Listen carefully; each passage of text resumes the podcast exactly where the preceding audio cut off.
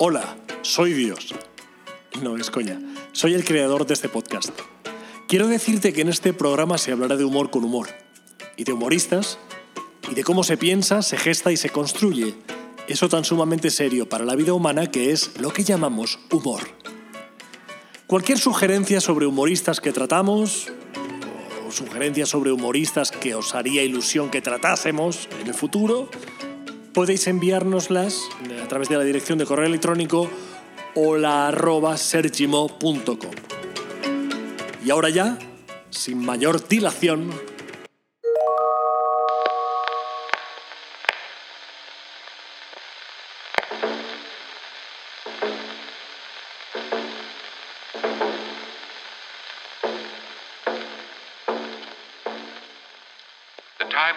Que el humor es una cuestión de sensibilidad y predisposición del receptor ante el hecho cómico es algo que he aprendido a través de entender lo que comúnmente se denomina humor inteligente.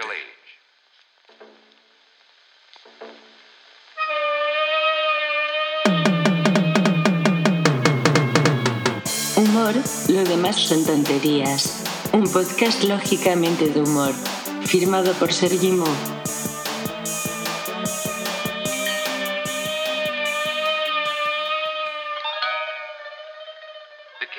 Según la creencia popular, el humor inteligente es aquel que se construye en base al lenguaje y las estructuras de pensamiento cultas, exigiendo a su vez un elevado nivel de cultura al receptor para poder decodificarlo. Según esta definición, puedo estar convencido de que cohabito con el humor inteligente. Pero en cambio, hay algunos detalles que me resultan altamente interesantes desde el punto de vista del estudio del humor. En primer lugar, cualquier tipo de humor consciente necesita de la inteligencia para poder generarse.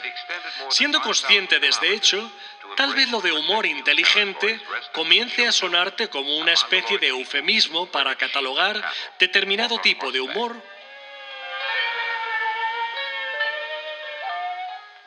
determinado tipo de humor que probablemente sea menos intuitivo o al menos predecible para el receptor que no gusta de este género.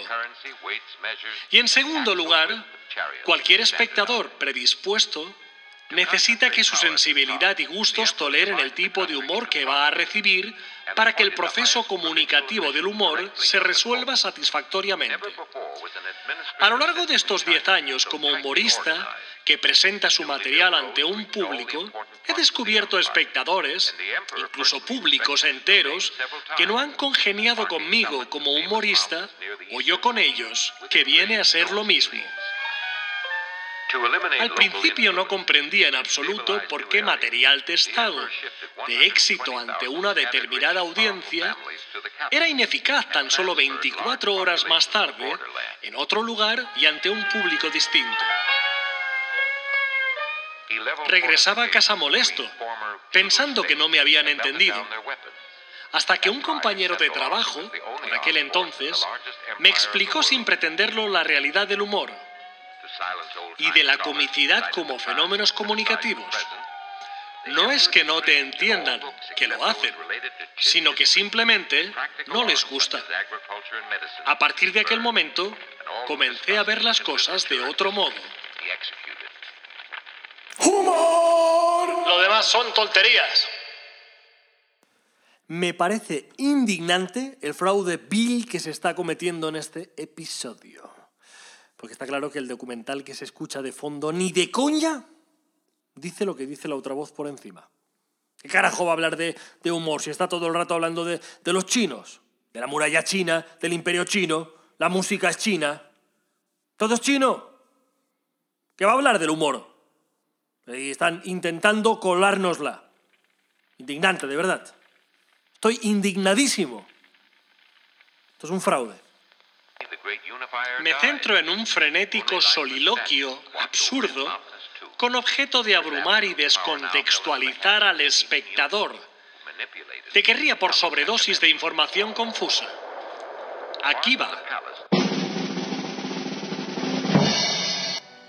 Escupir y esputar es lo mismo, pero no es lo mismo decir señora escupa que señora esputa. Tampoco es lo mismo echar un polvo que un rapapolvo. Ni es lo mismo estar jodido que estar jodiendo. Y en esta línea debo decir que es jodido estar jodido por no estar jodiendo. Pero es más jodido todavía estar jodido por no haber jodido mientras te estaban jodiendo. Ahí es donde jode el asunto. Porque si has estado jodiendo después de estar jodido mientras te jodían por no haber jodido a quien te estaba jodiendo, ahí la cosa ya es totalmente diferente. Este mismo fragmento, que resultaba hilarante para unos públicos, carecía de valor para otros, más allá del mérito por la memorización. ¿Estaba exigiéndoles demasiado?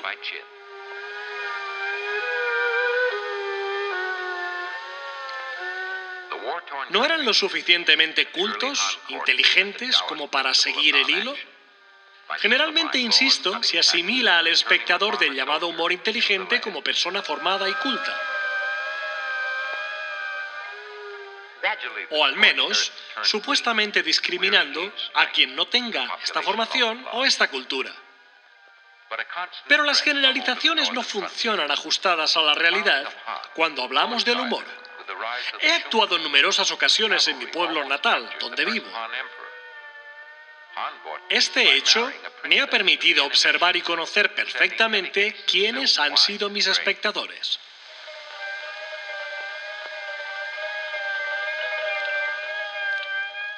Pues bien, gracias a esta observación, pude descubrir un detalle esclarecedor que tantas y tantas veces pasará inadvertido para mí al advertir otros públicos que acudan a escucharme. Una de las personas que no ha faltado a absolutamente ninguna de mis actuaciones no es ni por asomo el arquetipo que asociamos al espectador del humor inteligente.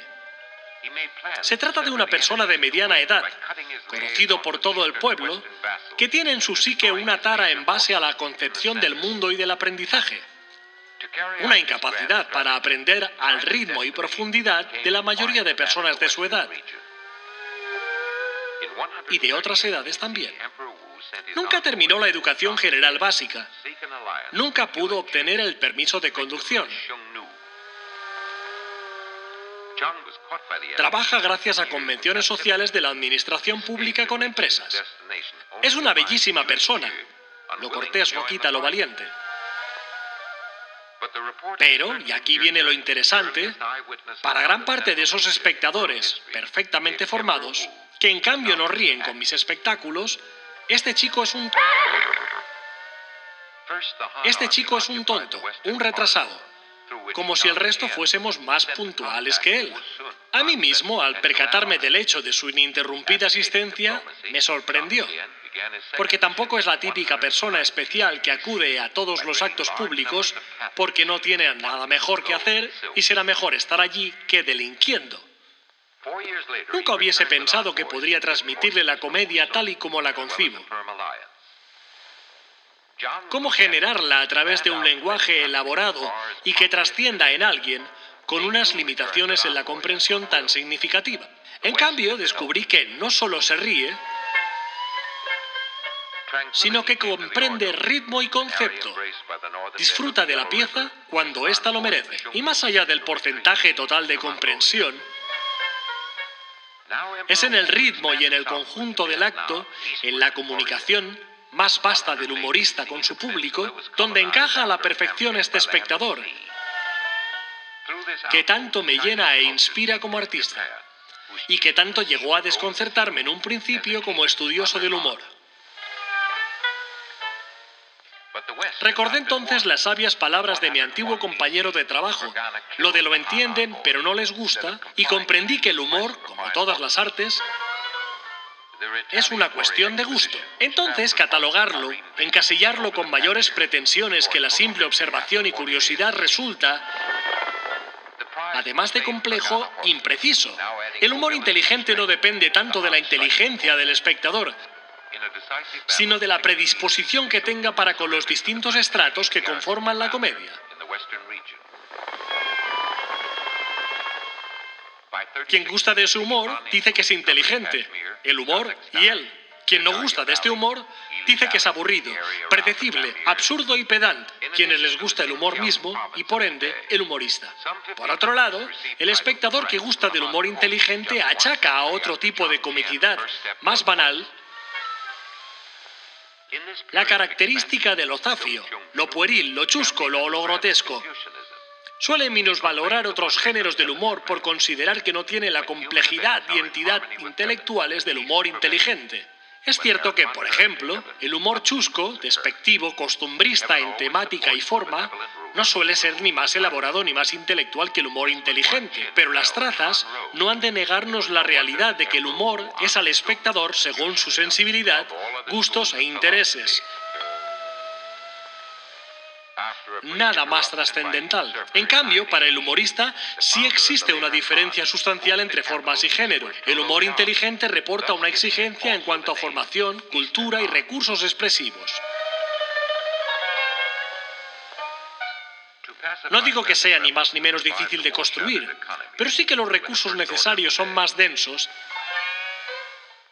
y necesitan de una exhaustiva formación personal. En mi caso, por más que lo estudio, por más que destripo cómo se construye la comedia para todos los públicos, blanca, de risa fácil, comercial, como queramos llamarla,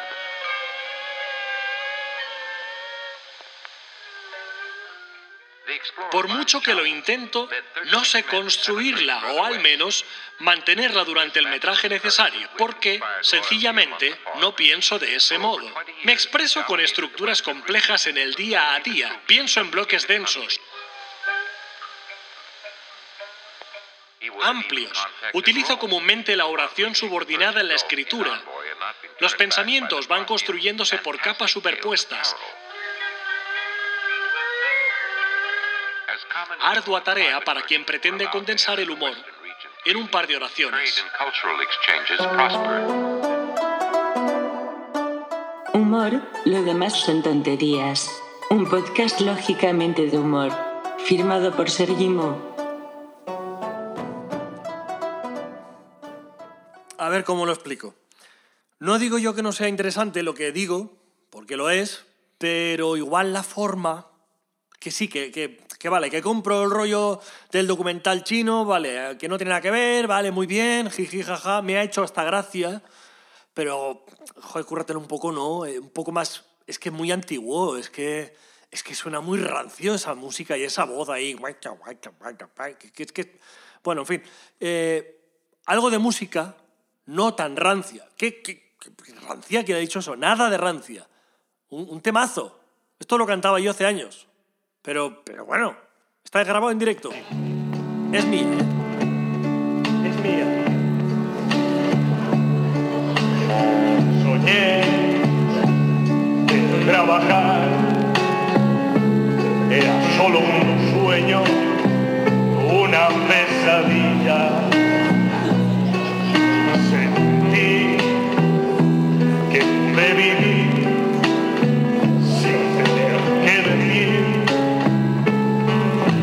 Trabajo. Pensé que pude llegar tarde a dormir todas las noches.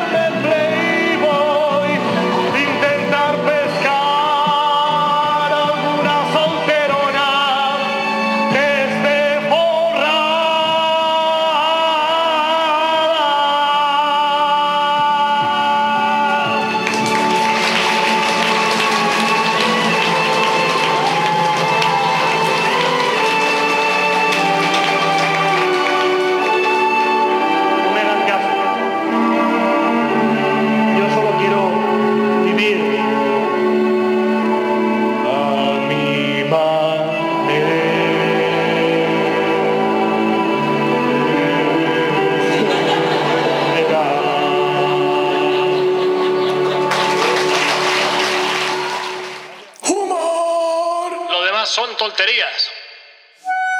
Microrelatos en falso directo.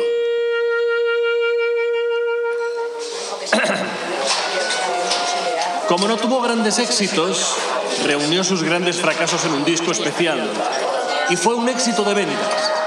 Suponemos que la gente lo compró solo por joder.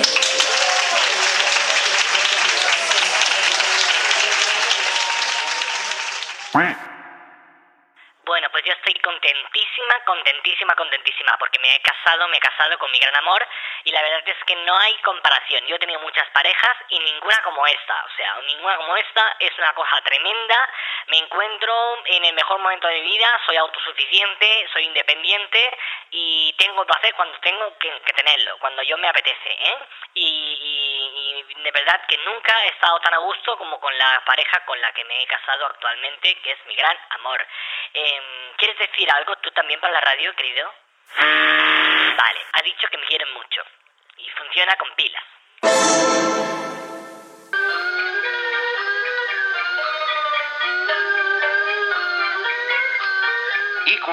Debido al número de comentarios y mensajes recibidos durante la pausa del documental, desde la dirección nos vemos obligados a rectificar. Efectivamente, no trata sobre el humor, sino acerca del antiguo imperio chino. Por ello, Una vez reconocido el error y pedidas las lógicas disculpas, atendiendo a los espectadores que han solicitado escuchar la traducción real del documental, volveremos a empezarlo desde el principio. Eso sí, respetando el contenido original. Aquí va.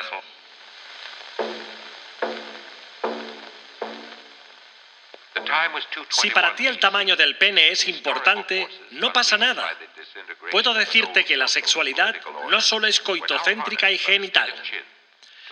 Jazz extender puede utilizarse de noche, aunque puede soltarse si se mueve mientras duerme.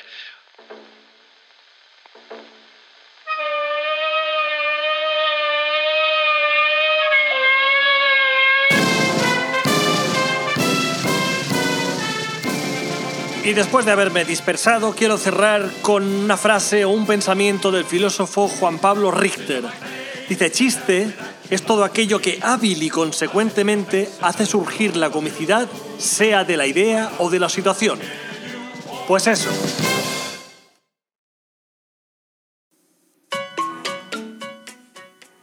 Recuerda que puedes escuchar humor, lo demás son tonterías a través de iVoox, iTunes y Spotify. Recuerda también que estaría muy bien que ahora mismo tuvieses el detalle maravilloso de puntuarnos muy bien en iVoox. No te olvides, por favor. Nuestra integridad mental depende de ello. Y por último, recuerda también que puedes comentarnos allí o en la cuenta de Instagram sergi.mo.humor.